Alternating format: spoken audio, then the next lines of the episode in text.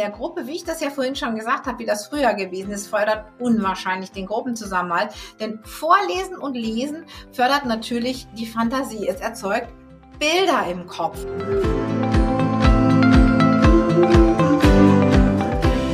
Kurswechsel Kindheit. Dein Podcast für ganzheitliche Bildung und Erziehung mit Andrea Schmalzel und Petra Rodenberg.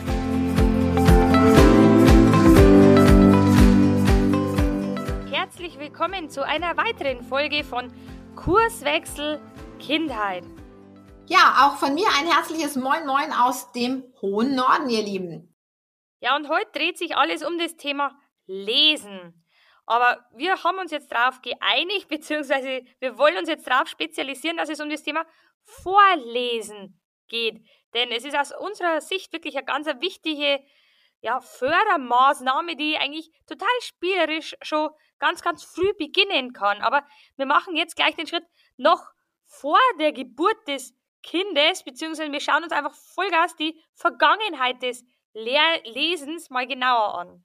Genau. Vorlesen und ähm, vielleicht noch ein Stückchen weiter zurück Geschichten erzählen hat die Menschen ja immer schon super interessiert. Also auch früher wurde ja ganz viel Wissen erstmal nur, bevor wir die Schriftsprache so hatten und bevor viele Menschen der Schriftsprache kundig waren, wurden Geschichten ja einfach auch mündlich überliefert und man hat abends zusammengesessen und Geschichten erzählt und erst später wurden diese Geschichten vorgelesen und vorlesen hat ja damit auch etwas sehr ja etwas sehr gruppenförderndes. Es ist etwas, ähm, es, es macht Gemeinschaft, es, es bringt uns zusammen. Und man kann natürlich über das Gelesene sprechen. Es erzeugt Bilder im Kopf. Also Vorlesen ist, finde ich, etwas ganz, ganz Schönes, was die Menschheitsgeschichte eben, was sich aus dem Geschichtenlesen einfach auch entwickelt hat.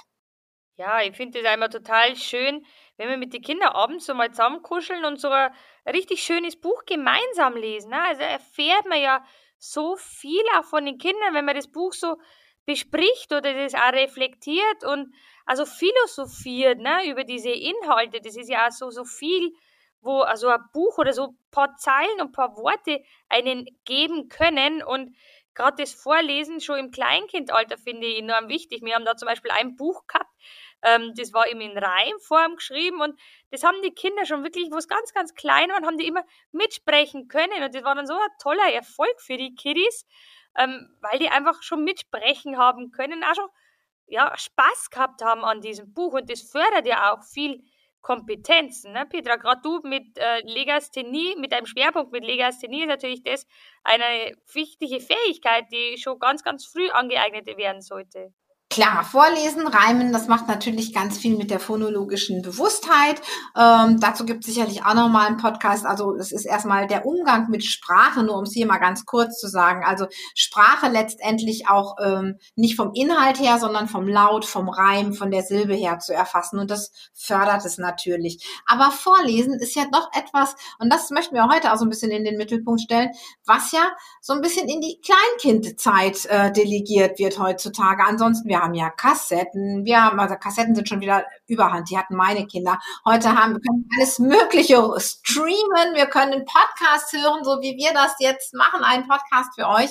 Aber dieses Vorlesen ist jetzt eigentlich gar nicht etwas, was nur für Kleinkinder da ist. Vorlesen in der Gruppe, wie ich das ja vorhin schon gesagt habe, wie das früher gewesen ist, fördert unwahrscheinlich den Gruppenzusammenhalt. Denn Vorlesen und Lesen fördert natürlich die Fantasie. Es erzeugt Bilder im Kopf. Ich erinnere mich noch gut ähm, an die Harry Potter Bücher. Das ist so eine ganz coole Geschichte. Wir haben es eben mit Harry Potter. Ich habe bis in die sechste Klasse hinein meinen Kindern Harry Potter vorgelesen. Das war ein Ritual, das war ein Familienthema. Und ich habe es völlig getrennt vom Thema Lesen lernen, denn dann wird Vorlesen schnell Stress. Aber ich hatte Bilder im Kopf. Ich wusste, wie mein Harry Potter aussieht. Und meine Enttäuschung über Daniel Radcliffe, die kann sich gar keiner vorstellen. Ich meine, der, ist, der hat den Harry Potter ganz toll gemacht und der ist für uns alle heute Harry Potter. Aber ich in meinem Kopf sah mein Harry Potter ursprünglich ganz anders aus. Und ich glaube, diese Anregung der Fantasie, die das Vorlesen bringt, auch Kindern, denen das Lesen schwer fällt, Kinder, die vielleicht sich jetzt, ähm, die in der Grundschule Schwierigkeiten haben mit dem Lesen lernen, was sich vielleicht auch noch zieht und die deswegen immer weniger lesen, denn dieses ähm, Wissen oder dieses sinnentnehmende Lesen, wenn ihnen das schwer fällt, auch aus einer Geschichte muss ich ja Sinn entnehmen, also auch wenn mir das vorgelesen wird und von daher gesehen ähm, macht das hat das Vorlesen auch einen ganz tollen Effekt für, ja, für unser Gehirn, für die Vorstellungskraft, für die Fantasie. Ja, und diesen Kanal kann ja letztendlich auch wunderbar dadurch trainieren. Ne? Also diesen auditiven Kanal, äh, der ist ja gerade für die Schule sehr, sehr wichtig. Ne? Dieses Zuhören, sich dieses Fokussieren, Konzentrieren, kann ich natürlich dadurch auch enorm gut ähm, ja, fördern. Ne? Das ist so ein Nebeneffekt des Vorlesens, neben dem ganzen Positiven, wo ich sonst noch habe, also mit der Gemeinsamkeit fördern, Gemeinschaft fördern, den Zusammenhalt fördern, kann ich natürlich dadurch auch ganz cool äh, die Kompetenzen auch noch weitreichend fördern, gehe jetzt mal davor aus, ne? Ganz genau, weil das ist nämlich dieses, ähm, ich muss ja nicht nur Wissen aufnehmen, ich muss ja mit diesem Wissen etwas anfangen, ich muss es verknüpfen, ich muss es in das, was ich schon kenne, einbringen und all diese Kompetenzen kann ich natürlich im Vorlesen genauso fördern wie im, äh, wie im selber lesen. Und das Vorlesen ist einfach ja, das Vorlesen mit etwas Schönem mit zu verknüpfen, das Vorlesen, dass das etwas ist, woran man Freude hat, was einem gemeinsam Spaß macht, ähm, das ist, glaube ich, für die eigene Lesekompetenz hinterher von unschätzbarem Wert. Und das darf man auch großen Kindern noch gönnen. Aber es hat ja auch einen Wert für die Entspannung, das Vorlesen. Ne? Wenn wir jetzt einfach mal so auf den Punkt gehen, ähm, ich möchte mir, ja, ähm, eine Fantasiereise, ne? Vorlesen fördert Fantasie und da sind wir bei deinem Thema, Andrea, Fantasiereisen vorlesen. Ganz genau. Also das nutzt ja ich eben, wenn man Entspannungstraining mit Kindern macht. Da lesen wir den Kindern auch vor. Und da sind sie nicht mehr in Kleinkindalter. Da sind sie ja häufig schon viel, viel älter. Und genau da nutzen wir eben diese Methode des Vorlesens weil wir eben dadurch so viel fördern können. Es gibt doch nichts Schöneres, als wenn die Kinder auf der Matte liegen mit der leisen Musik im Hintergrund und dann eine tolle Fantasiereise oder autogenes Training oder egal was vorgelesen bekommen. Das ist Wahnsinn, was dann für tolle äh, Feedbacks dann kommen, wenn wir die ganze Fantasiereise reflektieren lassen, was sie dabei gedacht haben, was sie sich da vorgestellt haben. Da kommen die wunderbarsten Sachen zum Vorschein, wenn die Kinder lernen, einfach ihre Fantasie freien Lauf zu lassen. Und das Thema kann ich eben durch Fantasiereisen, durch das Vorlesen in den Fantasiereisen wahnsinnig fördern. Und die Kindis lieben es und kriegen auch nicht mit, dass ich letztendlich sie ganz viel unterstütze und fördere dadurch. Ne? Also sie dürfen da liegen, dürfen einfach nur zuhören.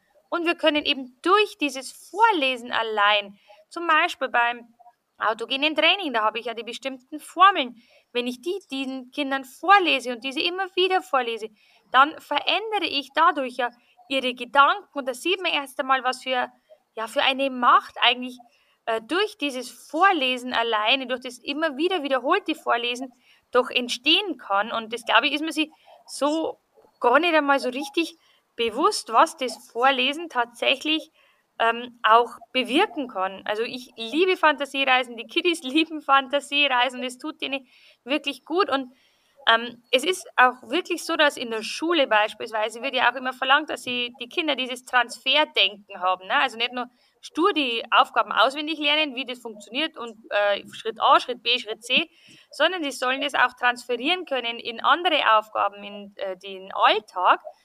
Und dazu brauche ich Fantasie. Und diese Fantasie kann ich eben anregen durch das Vorlesen.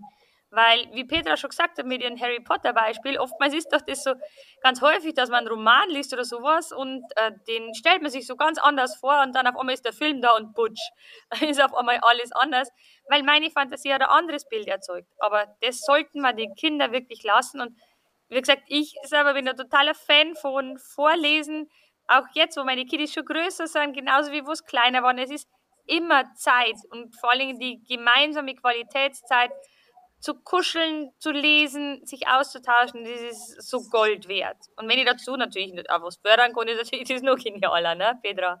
Genau, ja, also wie gesagt, Vorlesen, ganz klar, wie die Frage hier in der Überschrift lautet, ist nicht was für Kleine, Vorlesen ist was für alle.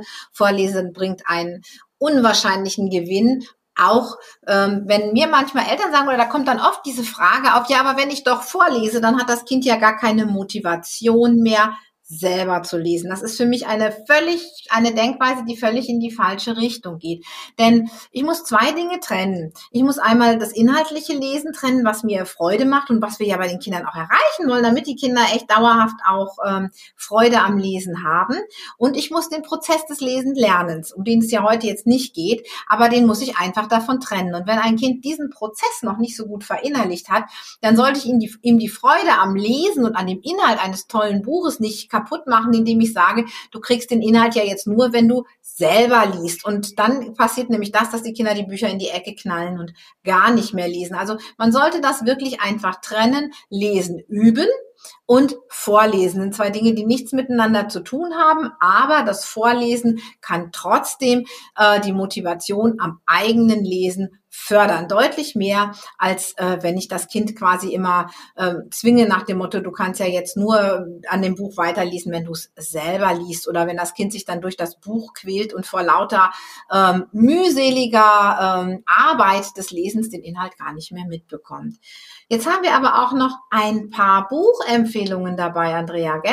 Ganz genau. Zum einen, ja, möchte ich auf jeden Fall diese euch nahe ans Herz legen, denn die sind richtig, richtig schön geschrieben und wunderbar zum Vorlesen. Auch sind so kleine Mitmachbücher, wo einfach Hintergrund ist, äh, die Stärken zu stärken von den Kindern und verschiedene ja, Kompetenzen und Fähigkeiten indirekt auch noch zu fördern. Zum einen ist es von der lieben Tanja Rödig, Finde den Zauberer in dir. Und das ist ganz, ganz neu erschienen. Das hat sie selber geschrieben.